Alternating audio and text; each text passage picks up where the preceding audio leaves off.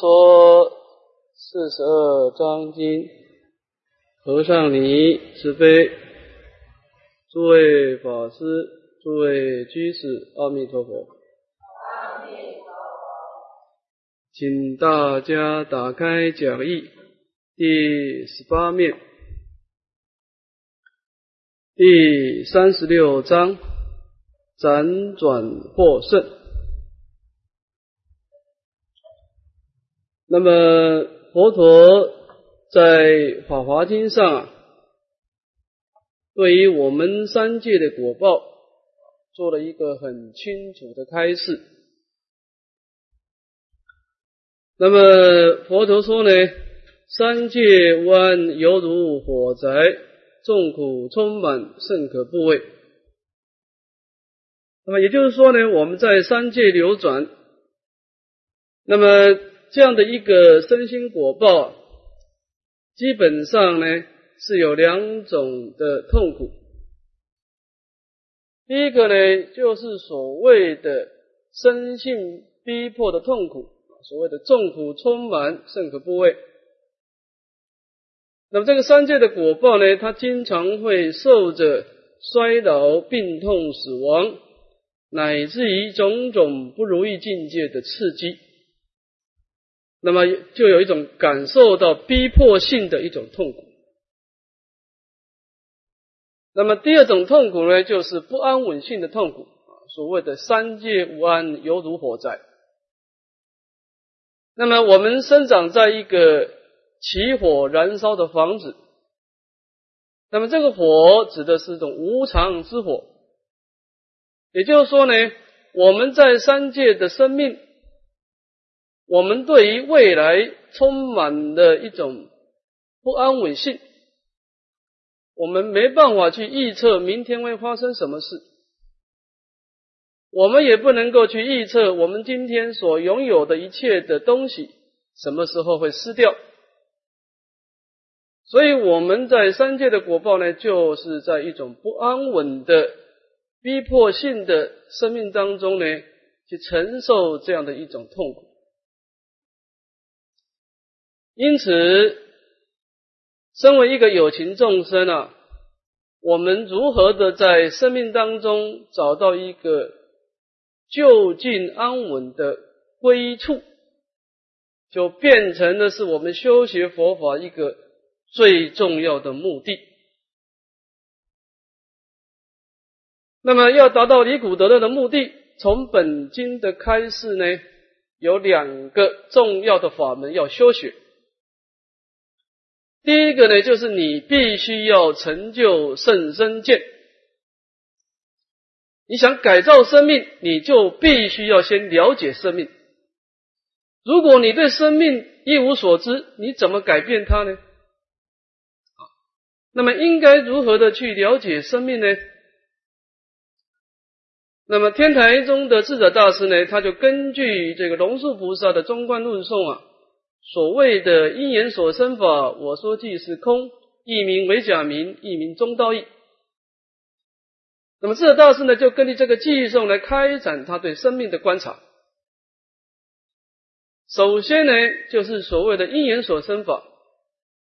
那么因缘所生法，就是我们的所观境，你所观察的生命呢，是假借因缘所生的，它不是自身，也不是他生。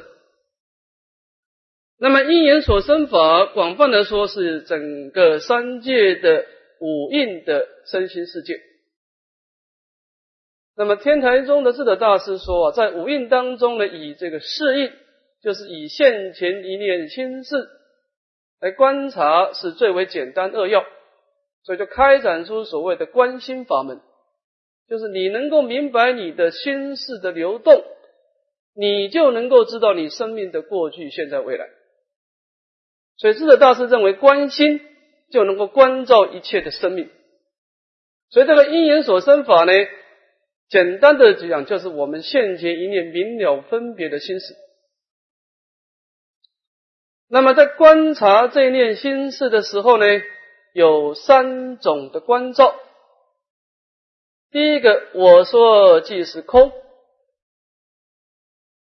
那么我们观察我们这个刹那刹那生灭变化的心啊，有时候起善念，有时候起恶念啊，这样的一个变化的功能呢，它是假借因缘所生的，它不是本来就记住的。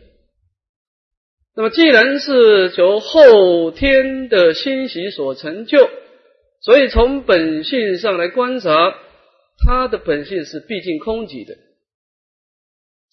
所以，我们这样子的从假入空啊，就能够把我们这一个希望的分别心，就带到了何其自性本质清净的一个清净性。那么，这样的一个从假入空观呢，就让我们深深的理解到，原来。自知我是未成之佛，诸佛是已成之佛，其体无别。原来我们的本来面目跟十方诸佛的本来面目是没有差别的。那么这一切的恶法是可以断除的，一切的善法也可以假借因缘而成就。那么这样子就成就了所谓的大乘信性。那么空观当然就给我们很重要的一个成佛的信心。那么其次呢，第二个观察就是一名为假名。那么前面是说明整个十法界的一个无差别的体系。那么这些差别的果报是怎么来的呢？有些人是人，有些人是蚂蚁，那么人也各式各样啊，就是以名为假名。就是我们这一念清净的心性呢，他会接受这个业力的欣喜。假设我们造的善业，就欣喜这一念清净心呢，它就变现安乐尊贵的果报。假设我们是造了一个罪业，来欣喜我们这一念心，那么这一念心就会出现卑贱痛苦的果报。那么，因为我们因地所造的业不同，所以我们就创造的各式各样差别的果报，就是所谓的异名为假名。因为业力的造作，就产生了十法界的假名、假相、假用的差异，所以所谓的异名为假名。那么异名中道义，就当我们能够同时观察到无差别的体性。也能够差观察到差别的因缘果报，那么这种空假之间的平衡，那么你就是一个中道的思想，你就是正确圆满的观察到整个生命的真相。那么这就是天台宗他引导我们如何来简单扼要的观察生命。就是你能够观察你现前一念心性，即空即假即中，你就知道整个生命的水流，它是过去的因是怎么样，现在的造作是怎么样，那么未来的果报是怎么样，你就能够去了解过去，把握现在，开创未来。那么这个就是在佛法当中，你在修学之前，你。必须要记住的圣身见。那么依止圣身见，你就应该开展出你的广大行，开启去实践你改造生命、离苦得乐的这些行动。那么这些行动呢，在本经当中呢，是分成两个重点啊。第一个呢，是透过布施、持戒、忍辱。那么这个三个法门的行动啊，来成就一种善业力。那么这个善业力给我们一种人天的暂时安乐果报。那么第二个修学重点呢，在于透过啊精进禅定智慧啊这个止观的修学呢，使令我们内心当中产生一种正念力，来出离整个三界的火灾。得到就近的安乐，所以在修学的内涵当中呢，一种是一个业力的修学，一个是一个念力的修学。那么在本经当中的整个广大的修学内涵就是两个重点。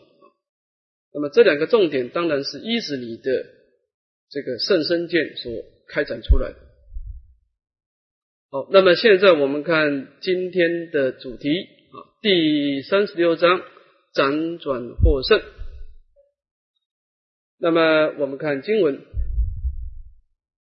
佛言：人离恶道，得为人难；既得为人，弃你即难难；既得为难，六根玩具难；六根具具生中国难；既生中国，指佛事难。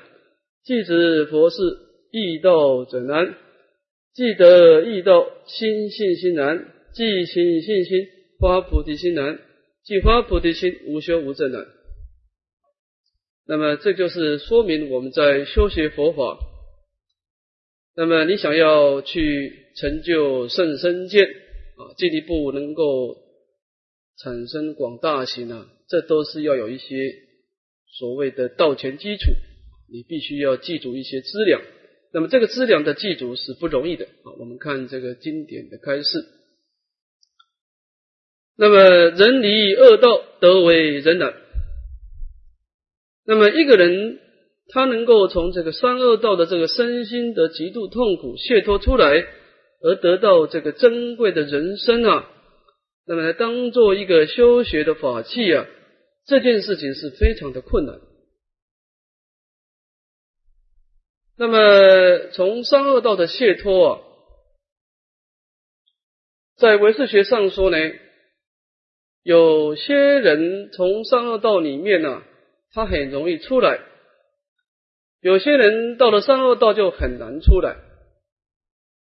那么这当中的差别啊，就是在于一个真上的惭愧心。这个真上就是非常强烈。而坚定的惭愧心，也就是说呢，有些人他在因地的时候能够天文正法如理思维，那么他对于整个生命的因缘，所谓的善业招感安乐的果报，对于罪业招感痛苦的果报，他对于这样的真理呀深信不疑，所以他内心当中呢，因为对于这样的深信啊。就产生一个宠重贤善、轻惧报恶的心，好要善法，那么呵责恶法。那么虽然有这样的一个信心的支持啊，但是我们内心当中的深处啊，也累积了一些邪恶的功能。这些邪恶的功能遇到染物的境界刺激的时候啊，它就生取这种烦恼的活动，烦恼的活动就就带动这个身口造的罪业，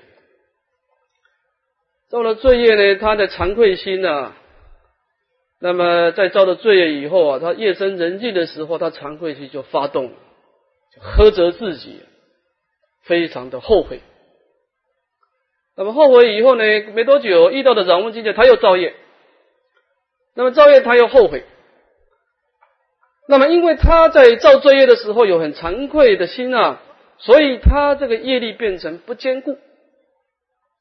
所以他到三恶道的时候，那个果报也不坚固，就是所谓的虽造罪业，数极能回，落堕恶趣，终不久留。就是他在造业的时候有惭愧心，所以他的果报呢就很容易从这个痛苦的果报解脱出来。相反的，有些人内心当中啊是无惭无愧，或者说有惭愧，但是不坚固。那么他在造罪业的时候呢，是烁烁现行都无惭愧啊。那么见是功德，深深好药，所以他这个罪业造的时候呢。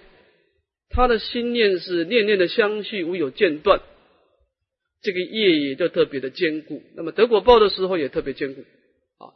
所以说呢，我们能够在佛法当中有正见啊，那么虽然到了三恶道，但是能够得到人生啊。那么这个人生是修学佛法的一个重要的资粮。既得为人，去你即男男。那么当然，这个人有男人、女人啊。那么这个你种的果报啊，就者成就自利，乃至于利他的功德，这个角度来说啊，是比男众多一点障碍啊。那么多点障碍，你要能够从你众啊卸脱成男众啊，那就特别的殊胜。当然，你要这样子的。这是解脱啊！你必须把成就你众的因缘啊，所谓的内心的习气，这种功能要消灭掉的啊。记得为难，六根玩具难。那么我们能够修学佛法啊，身口意的修学，必须假借六根。这个六根当中最重要是第六一根，就是你的心事啊。所以你这个第六心事太过暗钝。有些人的心太迟钝，啊，生性暗钝，你跟他讲道理，他没办法理解，不可理喻。那么这样子的修学佛法就很多障碍，你很难明白圣贤的道理啊。当然，你第六意识要能够明白道理啊，这个前五识的前五根的工具也是有重，也是有一些，也是有些关系的。特别是在眼根跟耳根啊，你修学佛法这个前五根啊，你眼根耳根不能有障碍的啊。那么你能够六根具足，这个也是非常的重要啊。六根具具生中国难，那么你得到一个六根的人生，你要生长在中国，这个中国呢，就是这个文化跟道德的水平比较高的地方。啊，就是你这个要生长在这种种姓高贵的国家，有文化有道德的国家啊。你要是不认识字啊，你生长在那个没有文化的边地啊，你要修学佛法会有困难啊。因为这个佛法的红传是靠文字的啊。寄生中国执佛是难，那么你生长在文化很高的地方，你要遇到佛，乃至于善知识的出世。能够亲近善知识，这也是非常的困难。这个亲近善知识啊，在十大愿王里面讲到礼敬诸佛、称赞如来、广修供养啊，其实这三个就是在修皈依了。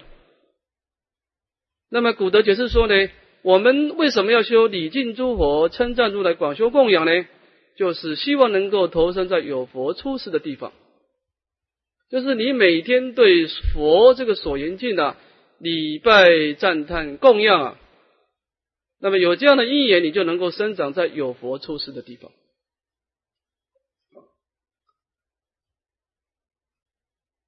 这个印光大师啊，在文章上说，说有了禅宗的大德啊，他也不念佛，也不念法，也不念身，一天到晚只意念空性。所以禅宗的禅堂啊，有时候连佛像都没有，只有写一个舍字啊。那么这样的因缘呢，来生得果报的时候啊，很容易就不相信佛法啊，智慧很高，但是不相信佛法，因为你跟三宝没有结缘啊，你也不礼拜，也不赞叹，也不供养啊，所以你就很难跟三宝结缘的啊。第二个，即使佛是易道者难。那么你遇到的善知识，又能够如理的听闻正法，这也是不容易啊。就是说，你在因地的时候，你对于佛陀所先说的这些大小乘的教法，能够升起一个随喜功德的心情啊。你看到有人在修学佛法，有人在弘扬正法，你能够生随喜的心。那么你在未来得果报的时候，你就容易去遇到这样的佛法的听闻啊。记得遇到心信心难，哦，你遇到的佛法又能够产生随喜啊，随顺欢喜啊，这样的信心，这也是表示你有善根啊。继续信心发菩提心的啊，那么有了信心呢，你进一步能够去成就一种希求无上菩提的心啊。这无上菩提的心呢，中国八大师呢把它分成两个内涵，第一个是成就出离心，第二个成就大悲心。好，当然你能够成就出离，就表示你对世间的欲望比较淡薄。所以你的有了信心以后，能够去克服你对现世安乐果报的追求，这种欲望的调伏啊，而发起一个出世的道心啊，那么这件事情也非常难能可贵啊。既发菩提心，无修无证啊。那么你有这个出世的道心，你还必须有这个波雷波罗蜜的智慧啊，你能够安住在我空法空的。这种无所得的智慧啊，来修学一切善法，这样是也是特别的殊胜。有了道心呢，就是要有智慧，有智慧的关照才可以啊。那么这张书主要的是说明这个我们在修学圣道的资粮啊，所谓的暇满人生的难得。当然，这个地方难得的意思就是要我们珍惜，我们不要随便把这个无量劫来所成就的福德、善根福德所成就这个暇满人生啊，把它空过了。在制度里面讲一个公案说啊，有两个比丘，两个兄弟，那么两个兄弟就出家学道了。那么这个大哥呢是非常的精进啊，修习四念处啊，观察我们身心世界是不净苦、无常、无我啊。那么这个弟弟呢，他这个攀岩心比较重啊，他有时候去托钵的时候，啊看到这些富贵人家的这些安乐的果报啊，就升起好要的心情。那么这个哥哥呢，就劝勉弟弟说啊，你不要老是这样子啊，做一些 啊这些人天的善法，你应该修习这个试炼处啊，成就解脱的功德啊，才是就近。但弟弟认为说啊，他来生要做一个大富贵的果报啊，这个事情是不能改变啊。后来他的大哥呢，因为修习试炼处，就成就阿罗汉果了。那么他的弟弟呢？后来是在修习善法的时候啊，就生了一场病。那么后来就在病痛当中死掉了。死掉呢，这个时候呢，他的哥哥是阿罗汉呢，就在禅定观察他的弟弟啊，因为有这个出家的善业啊，而且又有这个艳丽的引导，就生长在一个非常富有的一个大富贵的人家。那么一出生的时候，很多的保姆来照顾他啊。那么他吃饭有吃饭的保姆，睡觉有睡觉的保姆，玩乐有玩乐的保，很多很多人来照顾一个小孩子。但是有一天呢，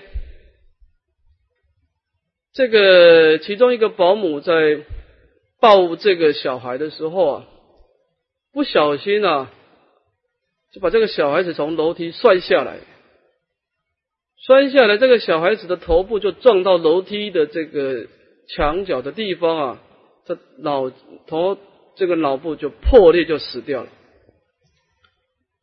这个死掉，这个小孩子就起嗔心了啊！他好不容易成就了善业啊，要去享受这一期的人生果报啊，就被这个保姆不小心给摔坏了。那么死掉的时候，因为嗔心的关系触动罪业啊，就叫第一期受苦恼。所以龙树菩萨说呢，我们应该要珍惜好的因缘啊，说是莫失好时，若失好时则不可救。就是说，我们无量劫来在三恶道里面打滚啊，现在得到宝贵的人生了。这个三恶道的心思是暗钝的。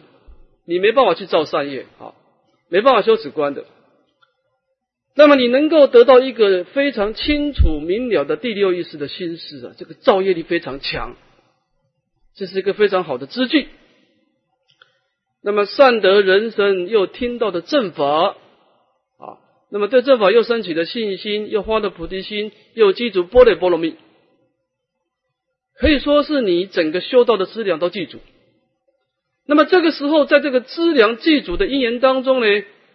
你稍微用功一下，你的生命就会有很大的变化，就是对你的未来生命呢，会有流转性的变化。那么当然你要懈怠，就把这个因缘空过了。就是说啊，我们以前没有修到的资粮，你作为你作为一只狗，你精进也没有用。你这只狗，你精进有什么用呢？那么以前做出在三恶道的时候，你懈怠是可以理解，反正你什么事也不能做，那就只好睡觉了啊。那么现在你现在的因缘不同，你现在的心事啊，有堪能性了，能够成就广大的善业，能够成就广大的正念了。那么你把这样的一个殊胜的因缘，因为你的懈怠空过了，那就非常的可惜了。那么你空过以后，你人生就要去流转当中啊，遇到很多很多的痛苦。那么经过百千万劫的痛苦以后，你好不容易可能又得到像你今生的这么多因缘。那么你现在的因缘，你修行还是一样，要面对很多很多的障碍。所以这个地方就是说，我们应该要把握现前的因缘。这个辗转获胜啊，就是有一种勉励。我们要珍惜眼前的这个因缘。好，第三十七章，念戒尽道。前面是说明了要把握人生啊，那么把握人生应该怎么修学呢？啊，这个第一个基础就是要意念戒法啊，就是我们经常的意念戒法，那么才能够产生。防非死恶的功能。好，看经文。佛言：佛子离吾数千里，意念五界，必得道果，在无左右。虽常见无，不顺无界，终不得道。那么佛陀说呢？佛弟子啊，当然佛弟子很多了。那么，有的佛弟子，他的因缘跟佛陀比较疏远啊，他的身体离佛陀是数千里之远啊，他的眼睛也不能见到佛陀，耳朵也听不到佛陀的开示。但是呢，他内心当中呢，意念佛陀所制定的戒法，他不断的去背诵戒法，那么去关照戒法。那么用这个戒法来检点自己的身口意啊，告诉自己什么事该做，什么事不该做。那么这个人他就是必得道果，他是趋向于清净安乐的道果。所以他没有亲近佛陀，但是呢，他跟亲近佛陀的效果是一样。因为你亲近佛陀，佛陀也是告诉你这个是该做，那个是不该做，效果是一样。那么在无左右，虽常见无不顺无解，终不得道。你就是一天到晚在我的身边呐，听到我的开导，看到我的身相的庄严呐。那么你内心当中呢，一天到晚打妄想啊，也不去意念佛陀的戒法，那么内心当中就是跟着感觉走，那么最最后呢，终不得道。佛陀也不能保障你的安全。你看这个佛在世的时候，六亲比丘啊，六亲比丘有三个人堕三恶道，跟释迦牟尼佛亲自跟释迦牟尼佛出家，身为一个功德圆满的师父，都不能保障弟子的安全，因为你要堕落，谁也救不了你啊！所以不顺无戒，终不得道啊。那么这个地方呢，在生渠地啊，也讲一个公案。说是在波罗奈国有两个比丘啊，那么相约要去见佛陀。那么在路路途当中呢，把饮用的水喝完了。那么在不远的地方就看到一个井水了，就打这个井水准备来喝。但是发觉这个井水里面有虫，啊，那么这当中当然就是面临的生命当中一个重大的抉择了。你喝了有虫的水，就伤了戒体；那么你不喝水，又伤了色身。就是你必须在戒体跟色身当中选择一个。那么其中一个呢，就意念佛陀的戒体的功德是殊胜广大，这个色身只是暂时的因缘。那么他就坚持戒体啊，就不喝水而死掉。那么另外一个呢？那么，因为要保护色身的关系啊，就牺牲的戒体，就喝了有虫的水。那么，这个保护戒体的这个比丘呢，因为一时戒体的关系呢，就升到忉利天啊。那么，以这个身相庄严的这个天人的身相啊，就马上见到佛陀啊，佛陀为他开导这个四圣地的道理，就证得的出果。那么，这个毁灭佛陀戒法的这个比丘啊，到隔天才见到佛陀。那么，佛陀在舍卫谷的时候就问他说：“你是怎么来的呢？你是跟谁而来呢？”那么，这个比丘如是如是的报告，佛陀就呵责他说：“啊你呀，没有真正的见到佛啊！你的那个同参道友啊，坚持戒法才真实的见到佛。”所以这个地方是说，啊，佛子虽然是离开佛陀数千里，但是内心意念佛陀的戒法，那么这样子是跟佛相应的啊。那么假设我们即使在佛陀的身边呢，我们内心不意念佛陀的戒法，那么这样子也是不能够成就道果的。这个地方呢，是说明了。这个地方说明一个很重要的概念，就是我们说是亲近善知识或者亲近佛陀啊，这个当中有一个重要的关键啊。偶一大师在《临风中论》上说：“善学圣贤之道，贵得其神，不离其机也。”说一个人能够去学习这个圣贤的道。圣贤的功德啊，关键点要得其神。你要去学善知识的心地的功德，他的菩提心，他的戒定慧，这是他的重点。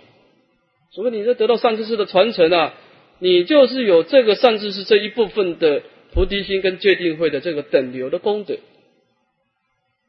不是有些人他渐渐善知识啊，他学善知识的一些。啊，生活上的细节，生活上的小动作，那么你根本就没有亲近善知识一样。啊，所以这个地方就是说，我们今天是学佛的内心的功德。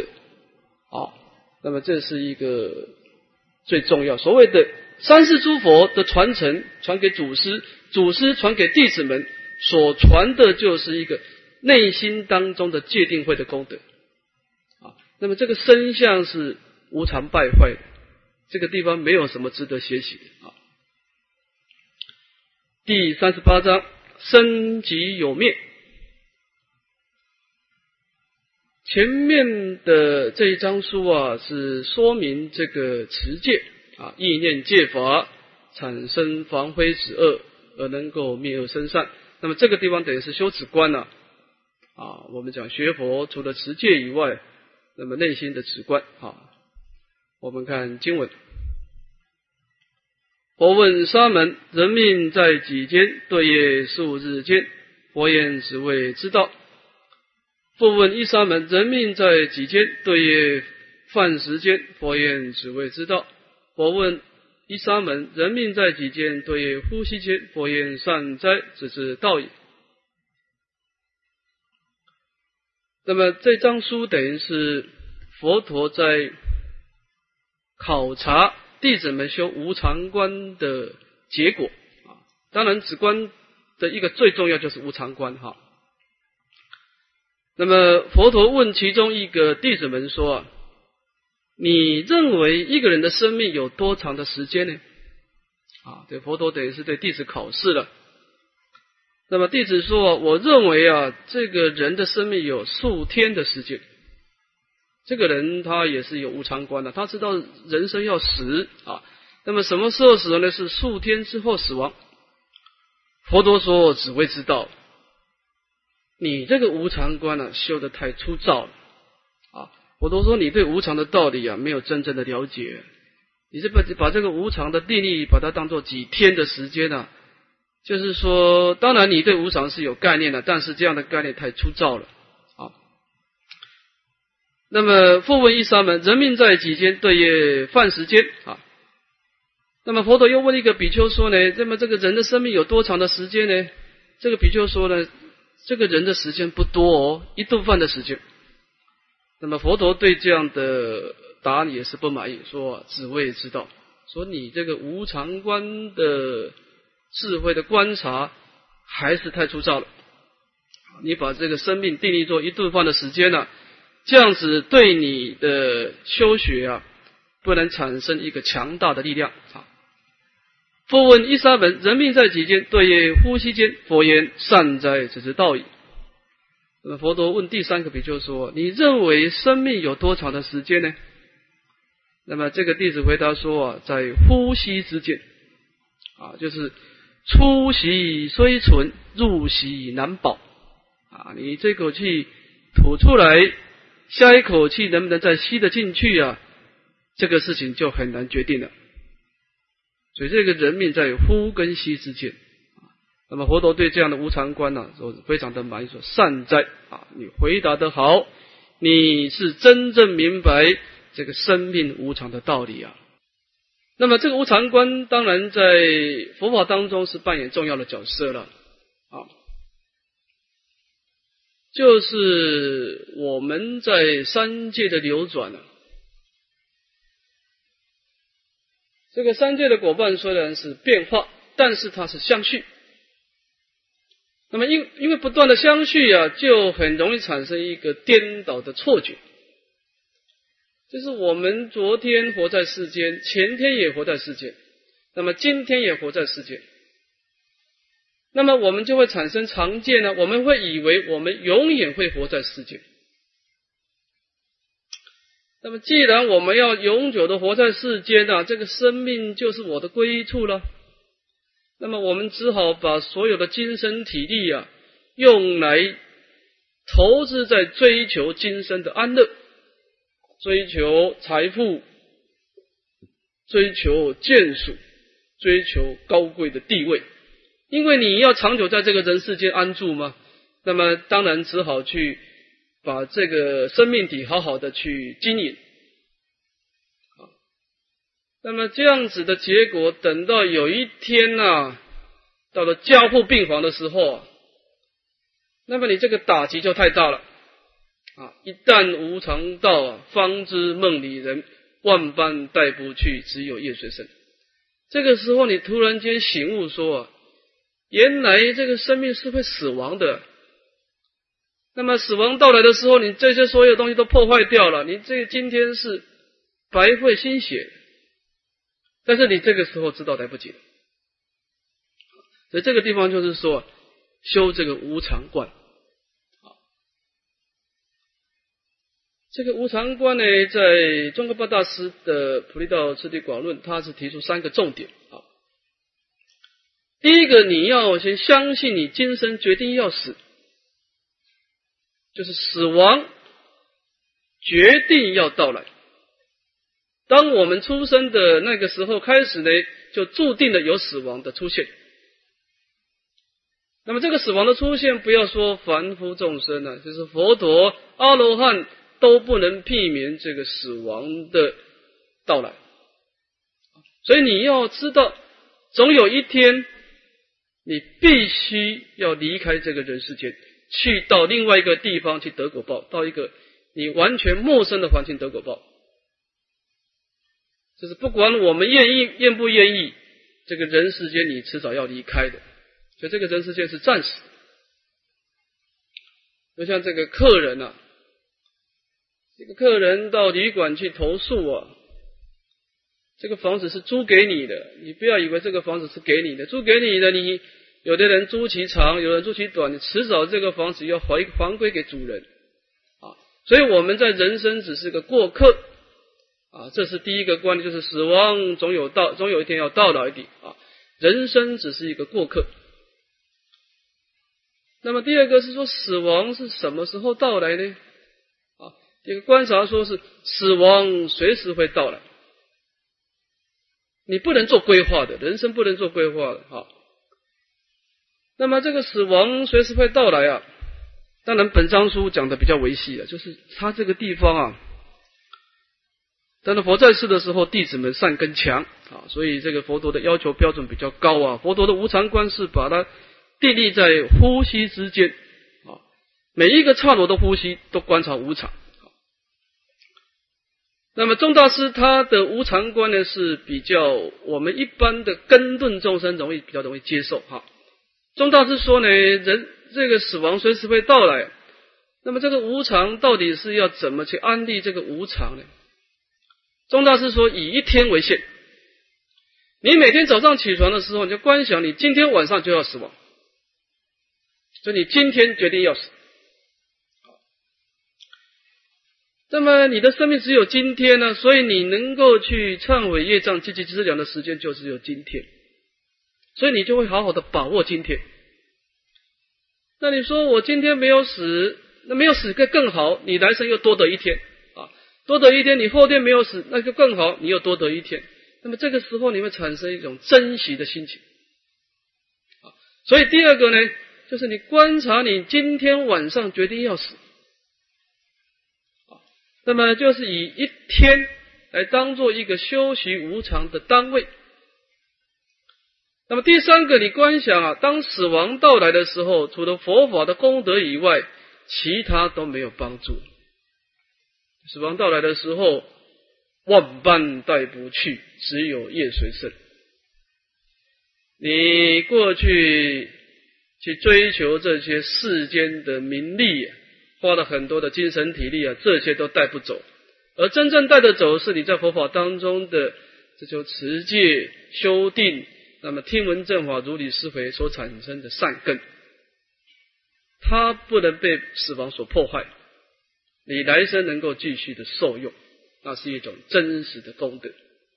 好，所以这无常观本身啊。无常观本身，它是一个非常好的一个给我们一个对生命价值的一个判定的标准。就是说，身为一个有情众生呢，我们是生长在一个五浊恶世的，我们是跟这个颠倒的众生生活在一起，不是跟圣人生活在一起。那么颠倒的众生呢，释放出来的都是邪知邪见。邪知邪见呢？这个人世间充满了邪知邪见的气氛啊，我们多少会受影响。有时候我们看看报纸，听听新闻啊，接受这些错误的知见啊，我们自己的价值观也开始模糊。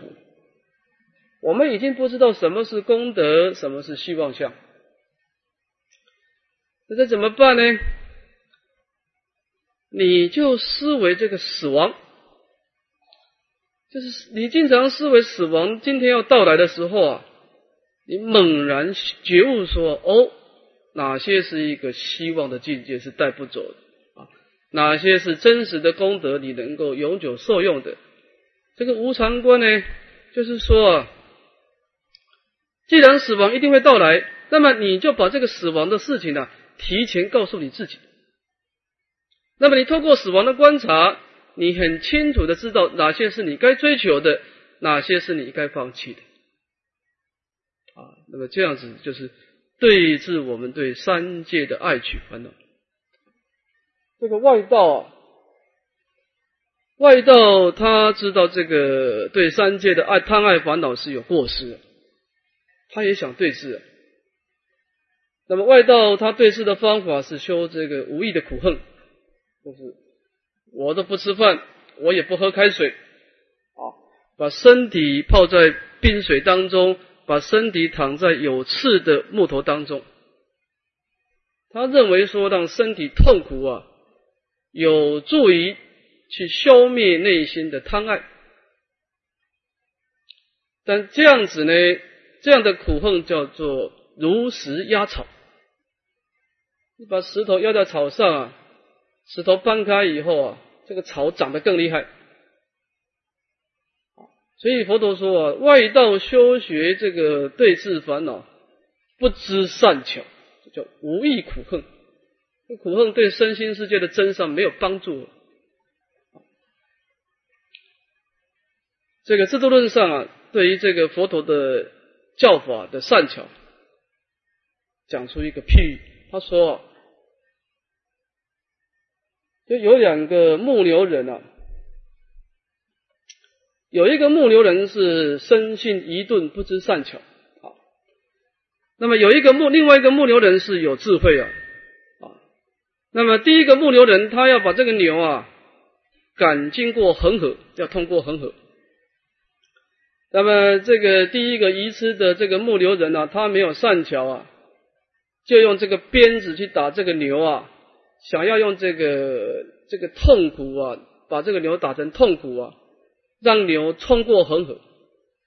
但是这个牛有的冲过冲得过去，有的冲不过去啊，这个牛就死掉了一大半，在恒河里面淹死。那么另外一个有智慧的牧牛人呢，他有智慧，他知道用鞭子打牛是没有用的啊。做什么事情呢？要有善巧，突破障碍是靠善巧。他先去观察这个恒河当中啊，哪一个地方距离最短，哪一个地方的水啊最浅，那么就找到了一个最浅又最短的地方。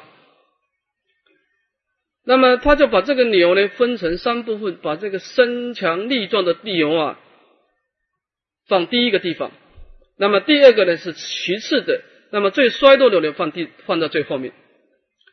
那么刚开始呢，他就让这个身强力壮的牛啊先往前冲。那么这些牛当然身强力壮，你一打它，它就冲过去了。冲过去，这个牛就很有成就感，它这样就开始叫啊。那么这一叫，哎呦，这个第二次等的这个牛一看到，哎呀，身为一个牛，我总要有点自尊心的哈。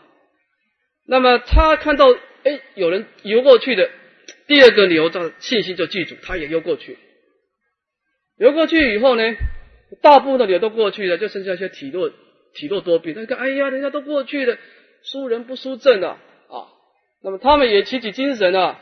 这些体弱多病的牛，他就在大家的鼓励当中啊，他也游过去，所以全部的牛都通过恒河。所以龙树菩萨说呢，虽然我们凡夫内心当中呢诸多障碍，但是你要通知道这个突破障碍的善巧。不是说是修行，不是硬干啊，到最后你会退道心啊。这个地方就是说呢，虽然我们对三界有贪爱的烦恼，但是呢，你修无常观啊，你会知道，其实你所贪爱的东西是一个非常希望带不走的东西。我们应该把对三界的贪爱转成对界定会真实功德的贪爱。那么当然，这个转变的方法。就是修无常观，啊，那么这张书是讲这个意思的。好，我们休息十分钟。